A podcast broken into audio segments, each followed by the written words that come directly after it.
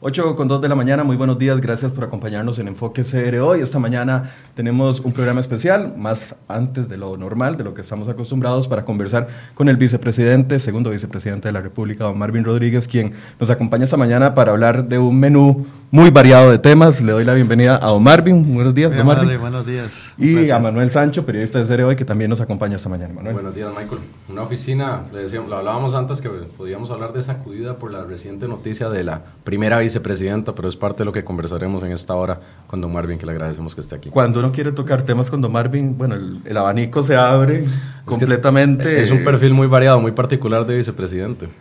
Sí, este, todas las personas tenemos nuestras propias particularidades y esta no es la excepción, ¿verdad? ¿Cómo le ha ido en estos primeros siete meses, don Marvin? ¿Lo hemos visto poco?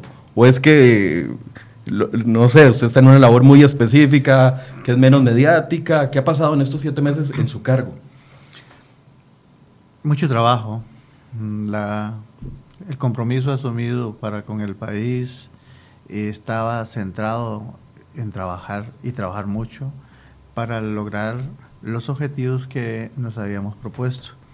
De manera que eh, yo siempre he tratado de concentrar mis energías, y todos mis eh, espacios precisamente para avanzar en el logro de los objetivos que me he planteado. y la atención mediática, si bien es cierto, no es algo que, que evito, pero no es mi prioridad en este momento. O sea, el país requiere, eh, a mi juicio, a mi manera de entender, el país requiere que todas y todos nos concentremos a sacar eh, adelante el país. ¿Cuáles y eso lo vamos a lograr con mucho trabajo. ¿Cuáles son esos objetivos, don Marvin, que usted se trazó como prioritarios en su función? Hay dos, eh, digamos que dos, dos, grandes ejes que se subdividen en muchos. Uno de ellos es la población, eh, tengo tres poblaciones en concreto, niñez, juventud y la adolescencia, pero también a al lado de estas tres poblaciones está la población con discapacidad, que eh, lamentablemente ha quedado rezagada, y la población adulta mayor. De manera que me he concentrado mucho en esa área, digamos que la parte más social. Y por otro lado, eh, en vista de la pobreza, la pobreza extrema, que no disminuye, esa franja que cada día se expande más de desigualdad. Entonces, eh, por el conocimiento y la vivencia que he tenido en el tema de el tejido social costarricense, eh, he apostado en primer orden a la creación del Consejo Presidencial de la Economía Social Solidaria para apostar desde esa ruta eh, al, al, al, fomento de las empresas asociativas que permitan eh, insertar a esa población en condición de desigualdad.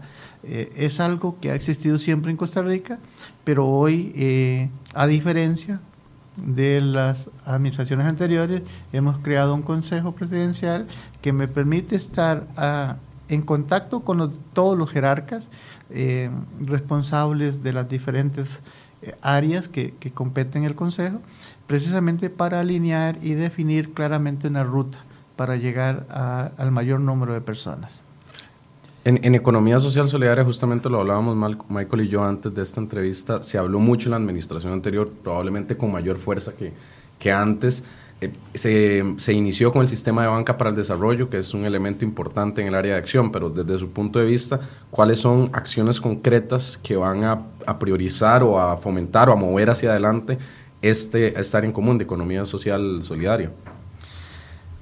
probablemente el concepto de economía social solidaria sea el que sea reciente, o sea que en la administración pasada empezó a, tomar eh, fuerza. Eh, a, la cabeza de Víctor Morales Zapata, que empezáramos, a escuchar de, que empezáramos a escuchar de economía social solidaria. Pero el tema de economía social solidaria tiene muchísimos años de estar en Costa Rica. Eh, es más, yo me he atrevido a decir de que la economía social solidaria en Costa Rica es, es, la que creó los cimientos de desarrollo del país, porque eso tiene que ver con el asociativismo. las empresas asociativas. Eso tiene que ver y es como, para que me lo entienda mejor, es como una bisagra que, que permite unir lo económico con lo social.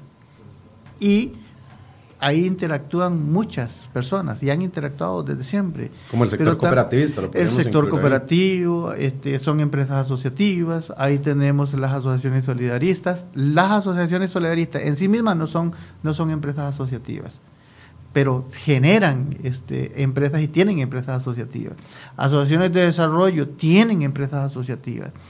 Y más reciente las asociaciones este, de de abastecimiento de agua potable, las conocidas como asadas. Esas son empresas asociativas. Pero también vuelvo a lo anterior, es una bisagra que permite unir lo económico con lo social, pero también es una bisagra que permite unir lo, eh, las alianzas público-privadas. Pero son alianzas público-privadas desde lo micro hacia adelante. Hoy hablamos de alianzas privadas y solamente nos vamos a lo macro Y, pero esa alianza que siempre ha existido en Costa Rica eh, se dejó de lado, pero sigue ahí. Entonces, esa es una ruta que hemos definido con una diferencia de abordaje. evidentemente en la administración anterior se habló de esto, pero yo tengo un abordaje totalmente diferente al que se dio eh, en, la, en la administración anterior por algunas personas, pero eh, eso no significa que que no tengamos como base eh, la misma población.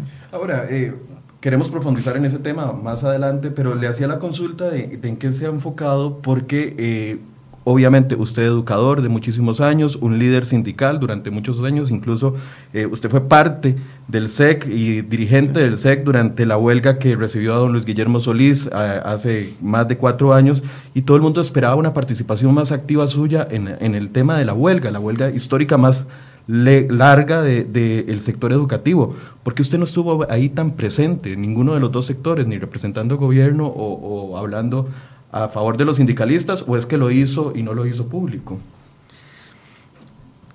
A ver,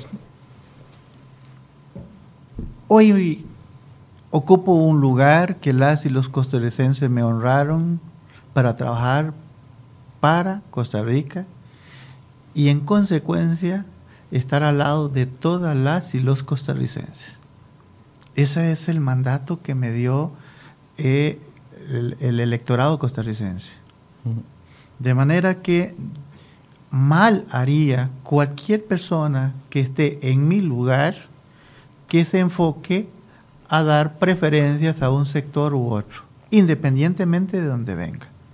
Si es un empresario y viene aquí a defender a los empresarios, perdón, ese no fue el mandato que le dieron los costarricenses.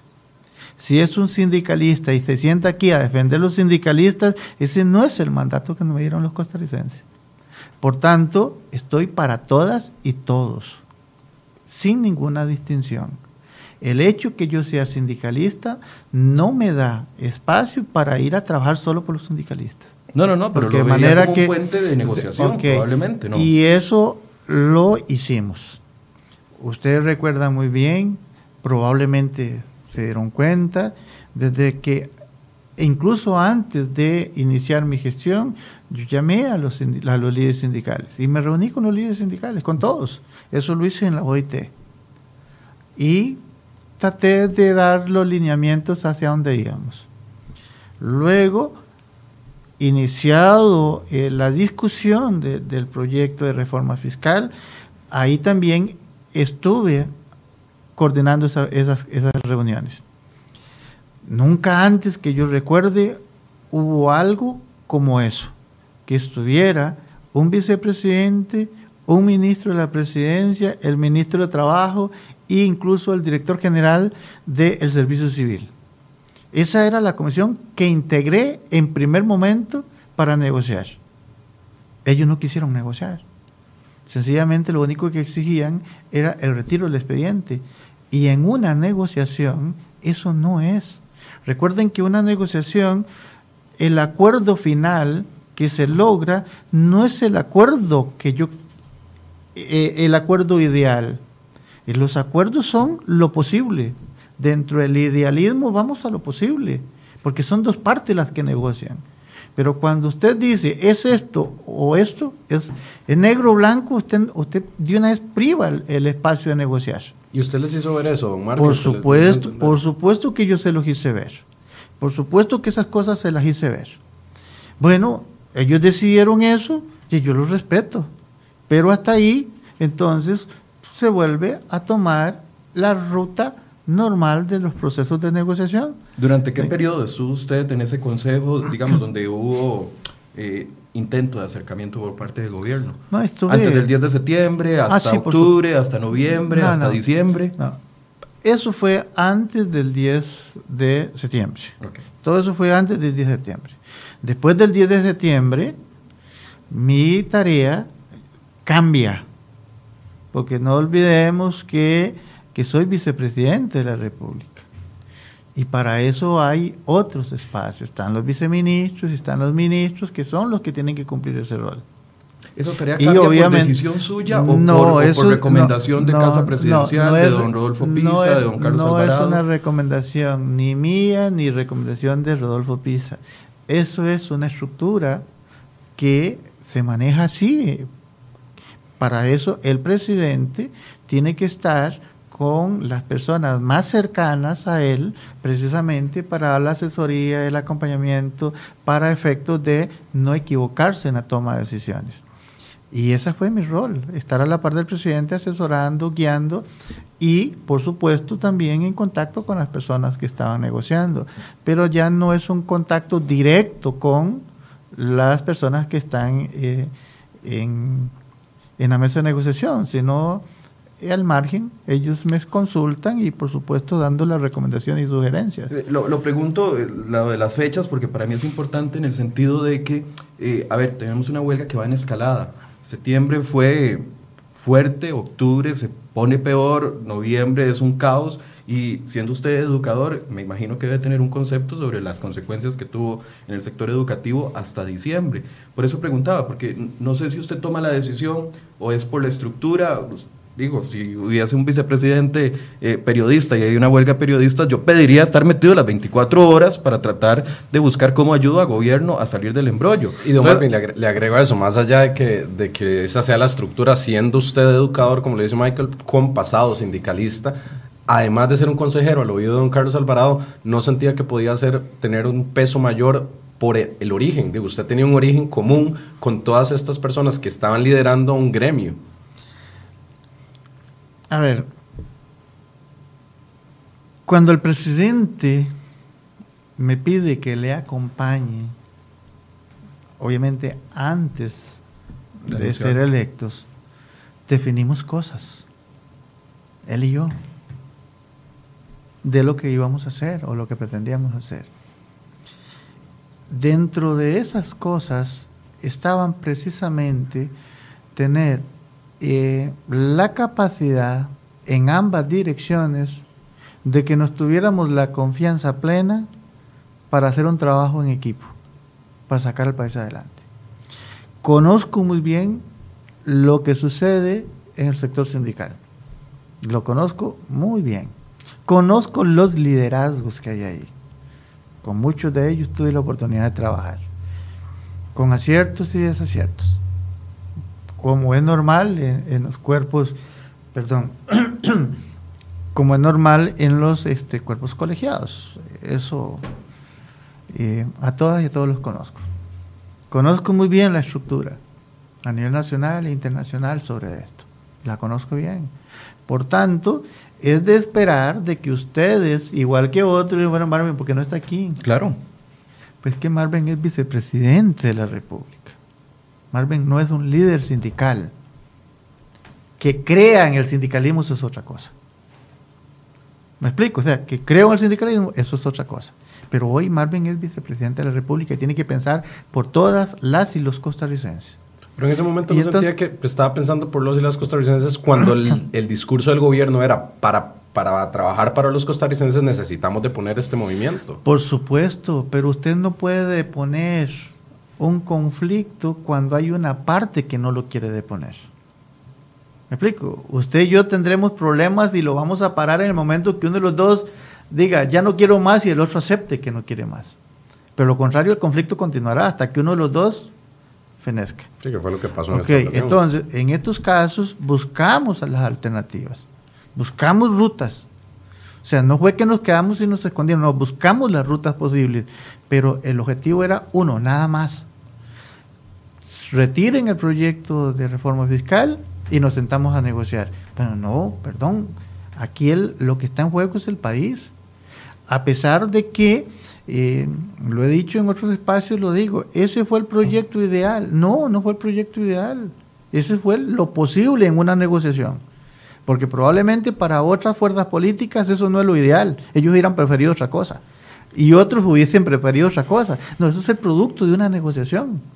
Ese es el producto de una negociación. ¿Fue lo mejor para X fracción legislativa? No. Para la otra tampoco. Pero eso fue el producto de una negociación. Y por tanto, esa es el verdadero, la verdadera esencia de las negociaciones, avanzar.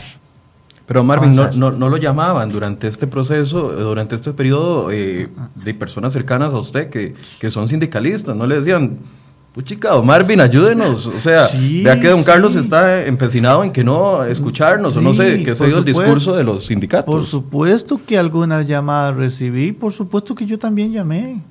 O sea, entendamos que en estas cosas uno siempre trata de buscar salidas. Yo siempre di la, la ruta. Dije, ¿qué es lo que hay que hacer? Aquí hay que sentarse a negociar. Porque, porque empezaron a decir cosas que, que se apartaron de la verdad. Primero, que decían que el, gobierno no quería negociar donde yo estuve ahí negociando. Y ellos no fueron, le dijeron, no, así no negociamos y no negociamos.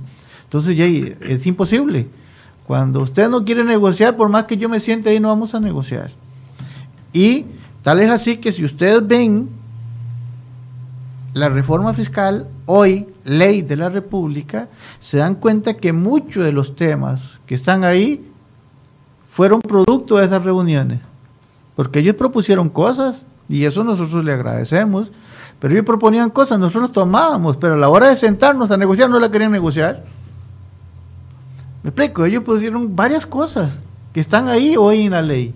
Y nosotros las dijeron, no las quisieron nosotros las, nosotros las proponíamos. Fue intransigente el sector sindical durante estos cuatro meses, ha sido intransigente. Una parte de ella sí. No puedo generalizar, pero sí hubo una parte totalmente intransigente. ¿Cuál parte? ¿Los liderazgos? ¿Los ciertas personas en específico? Yo aquí quiero hacer una, una separación. Una cosa son los sindicatos y otra cosa son los liderazgos de los sindicatos. Y aquí yo voy a defender siempre a los sindicatos, no a los líderes sindicales cuando eh, pierden la, visión país, pierden la visión del líder para manejar los conflictos como este. Y ahí sí hubieron algunos liderazgos que eh, se enfocaron a a rutas equivocadas desde mi punto de vista. Pero ahora, sí, yo entiendo que uno no puede defender a los líderes sindicales, o, al menos usted no puede defenderlos, pero al fin y al cabo es un órgano único. El líder con su, con su sindicalismo, a como actuaba el líder, así actuaba el sindicalismo. Entonces, no, entiendo cómo puede estar uno de parte de un sector si ellos actuaron de una forma eh, concreta, siguiendo a líderes como Albino Vargas, como Mélida Cedeño, como el mismo Gilberto o sea, ¿cómo separar eso? Porque los, al fin y al cabo, aunque los líderes hubieran dicho misa, si los profesores hubieran querido trabajar, estarían trabajando durante esos cuatro meses y no hubieran afectado a los estudiantes. Entonces hay una responsabilidad compartida, no es solo de los líderes sindicales. por supuesto que hay una, una responsabilidad compartida, pero yo no le voy a dar el mismo peso. No, o sea, hay una responsabilidad compartida, pero el peso no es el mismo. El peso esto lo tienen que llevar los líderes que promovieron esto. ¿Verdad? Porque hay muchas y muchos que eh, son afiliados a sus sindicatos, pero no ejercen ningún liderazgo. Lo que hacen es acatar o el llamado de sus líderes. Y, y cuando el líder este, no está bien ubicado en lo que hay que hacer o lo que se debe hacer, evidentemente induce al error. Induce al error y eso eh, tiene un peso distinto. De manera que yo no voy a, a, generalizar un peso en igualdad de condiciones para todos. No, las personas que se equivocaron eh, tienen que asumir su responsabilidad en, en, el grado que les toca. O sea, no es lo mismo este, un líder que un afiliado, no es lo mismo. De manera que eh, evidentemente todos tienen parte de su responsabilidad, pero con un peso más unos que otros. Leyendo un poco, perdón, Manuel, eh, leyendo un poco eh, las noticias de la época en la que usted lo eligen como posible candidato a vicepresidente, ¿verdad? Que don Carlos le solicita a usted. Dice don Carlos que es una de las misiones suyas es la gran reforma educativa no era la prioridad para usted al ingresar eh, hace siete meses? Soy la persona o una de las personas cercanas al presidente con el tema de educación. Evidentemente, este es un tema que lo venimos trabajando con huelga o sin huelga. Hemos venido trabajando en esto.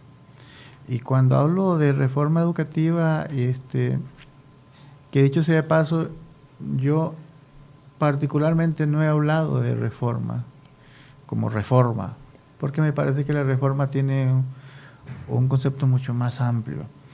Pero sí he hablado de que hay que hacer el mayor esfuerzo para mejorar la calidad de la educación costarricense.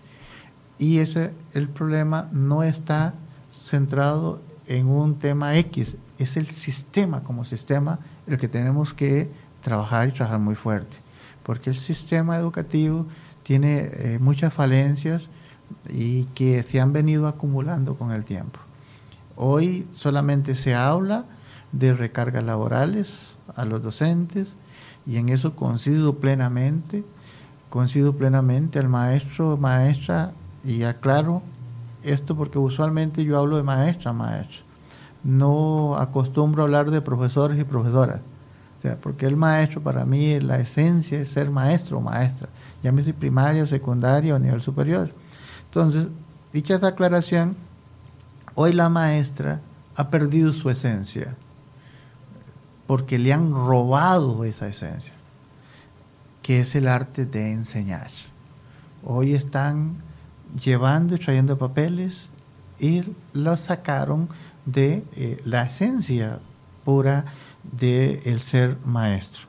De manera que eso eh, es el sistema, no es la maestra la que ha querido salirse es que la sacaron. Y eso no es reciente, eso es hace mucho tiempo atrás. Pero también entra en otra situación difícil porque la pobreza y la pobreza extrema también inciden negativamente en la educación. Porque no es lo mismo atender una niña o un niño que venga bien alimentado a un niño o niña que no viene ni siquiera con el desayuno.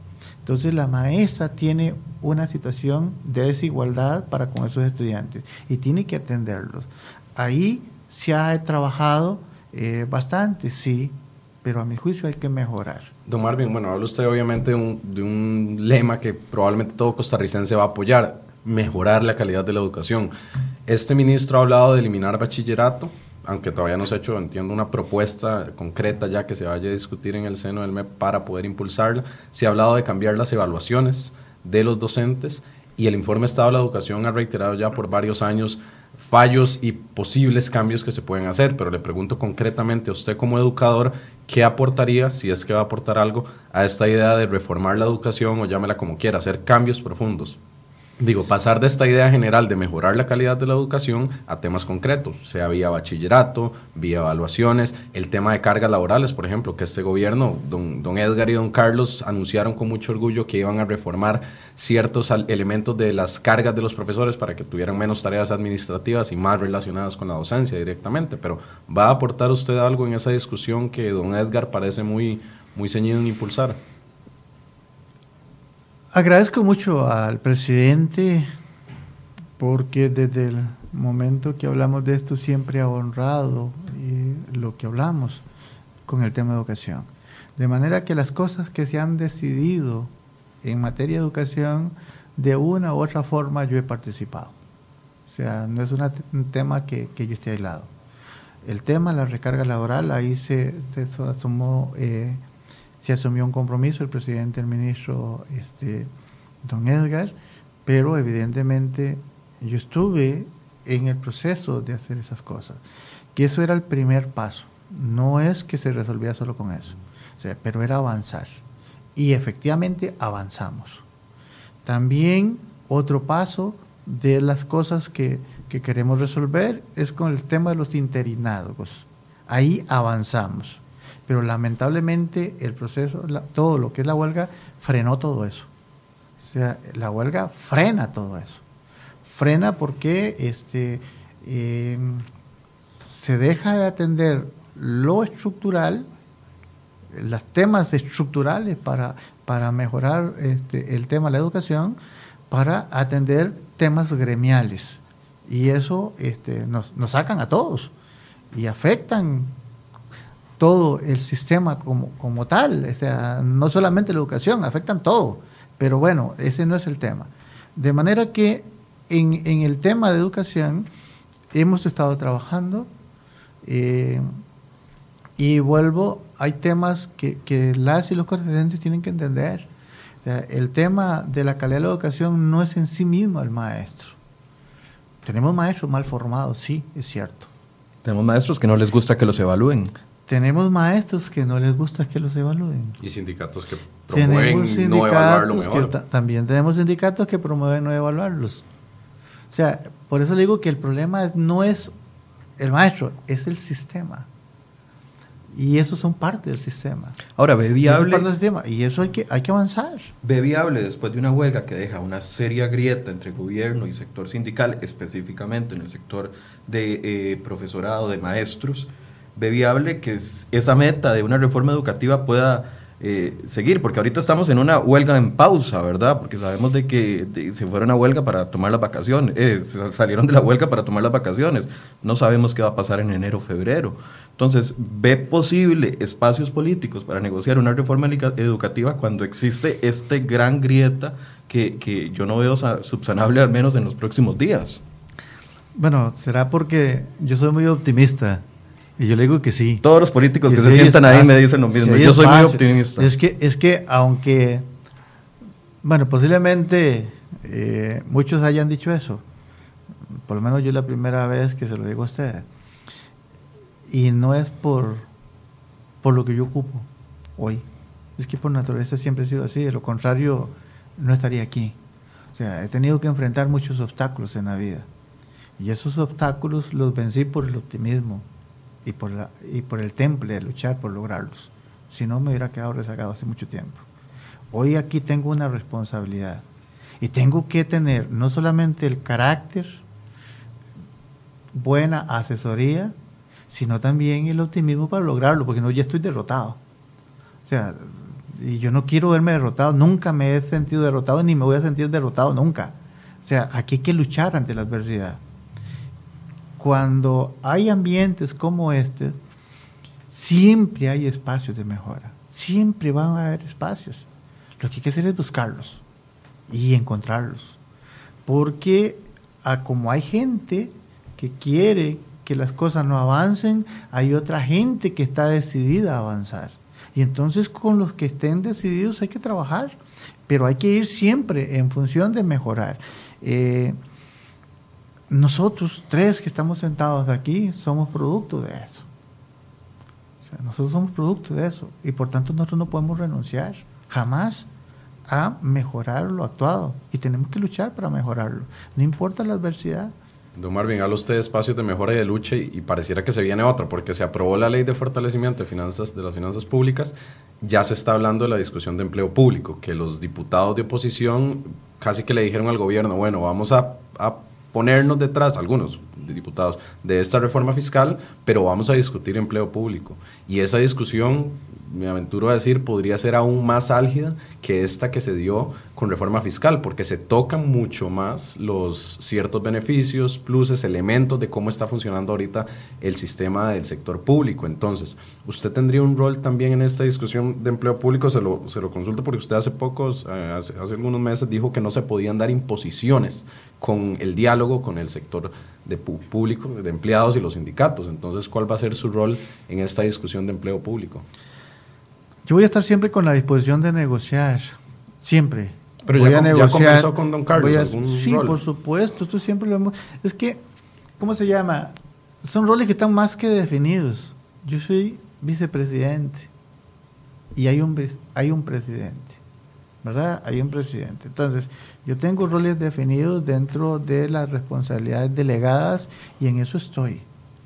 O sea, yo tengo la responsabilidad que ya antes mencioné con, esas poblaciones vulnerables y la economía social solidaria. Estoy imbuido también eh, ayudando con el tema de los mercados regionales que estamos impulsando para el fomento y, el, y la búsqueda de mejores condiciones para los pequeños productores de las zonas de Guanacaste y, próximamente en la zona Huetar Sur, o sea, la parte sur. De manera que ahí yo estoy eh, eh, trabajando en eso. Esas son responsabilidades que asumí, que el presidente me pidió que se las atendiera. Ahí estoy. Con el tema de la educación, paso a ser un asesor del presidente. Paso a ser un, asesor del presidente para ayudar a resolver esos temas de educación. El tema de, eh, empleo público. de empleo público, lo he dicho en otros espacios y lo reitero acá. Eh, las instituciones del país en general están lentas y no están hoy eh, cumpliendo el rol que demanda el país. Por tanto, requieren mejoras. Eso todas, sin excepción. Hablamos aquí el tema de educación. Eso no significa que no suceda eh, en igualdad o, de acuerdo a, la distancia por, el rol que cada institución cumple, pero si usted se va al MAC encuentra problemas en el MAC. Si usted se va al INDER, encuentra problemas en el INDER. Si usted se va a la Caja Costarricense de Seguro Social, encuentras problemas en el Seguro Social. Si te vas al sistema bancario, también hay problemas. De manera que aquí el, el, tema de la institucionalidad pública requiere mejoras. Y eso pasa por una, por una eh, eh, reacomodo con las responsabilidades del sector público. Sí, tenemos que trabajar en función de eso. Y visualiza un reacomodo, no me, no me ha mencionado todavía entiendo su, su, consejo, su asesoría que le puede dar al presidente y, me, da la impresión de que no es que va a tener un rol específico en la discusión de empleo público de sugerir artículos en esa ley o sugerir ciertas reformas, pero entiendo que sí está discutiendo al respecto. En ese reacomodo, que es claramente urgente, visualiza que se deberían cerrar entidades, hacer el Estado más pequeño. Mira, yo creo en la eficiencia, pero no creo que sea conveniente... Eh, pensar en cierre de instituciones públicas. Yo no creo en eso. Sí creo en que hay que eliminar la duplicidad